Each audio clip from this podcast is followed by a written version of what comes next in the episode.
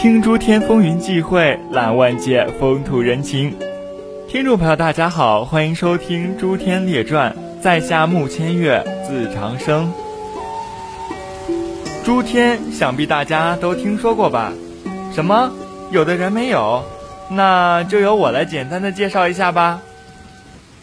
诸天本是佛教用语，指护法众天神。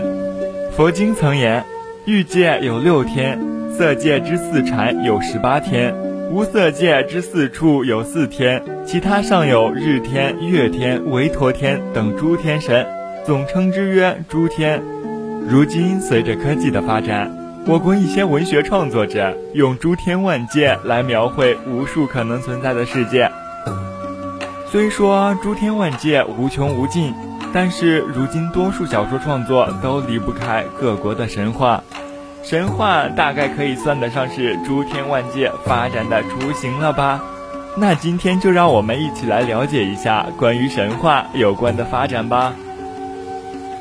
现如今，按照地域划分，世界上所承认的比较完善的神话体系就有十多种。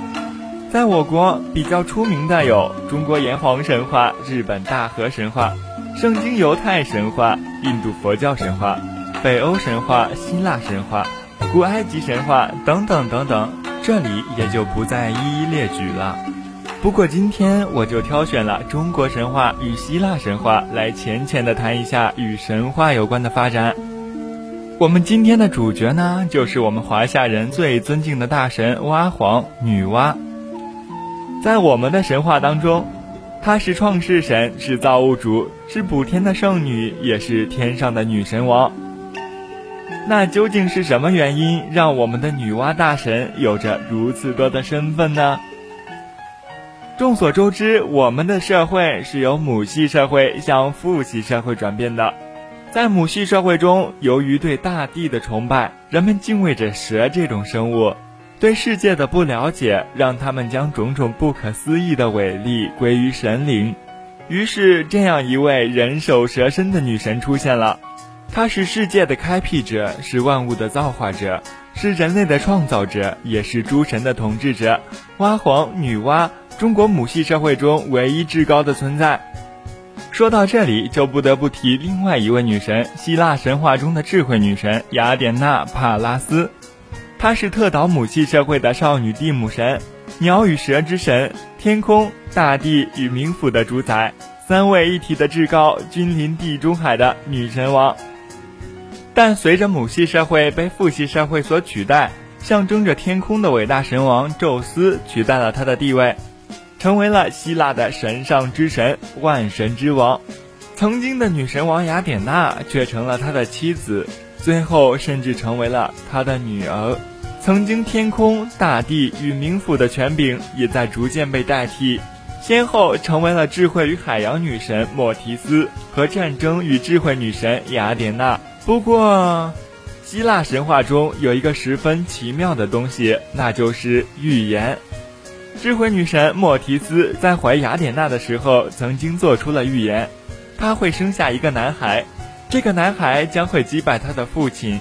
第三代神王成为奥林匹斯的新王，心生恐惧的宙斯为了自己的神王宝座，竟将妻子连同他肚里的孩子一口吞下。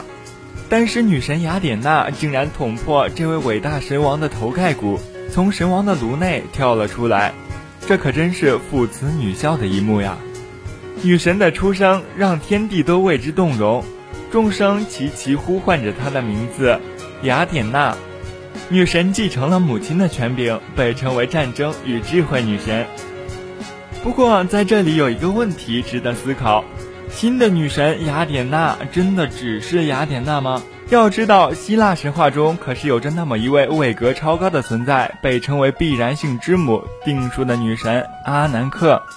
所以在希腊神话中，预言都是必然会实现的。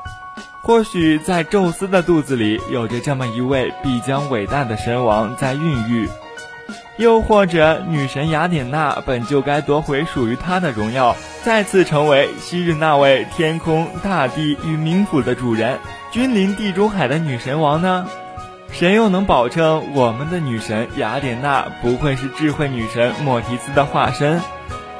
还是让我们把话题转回我们的造物主人族的圣母蛙皇女娲。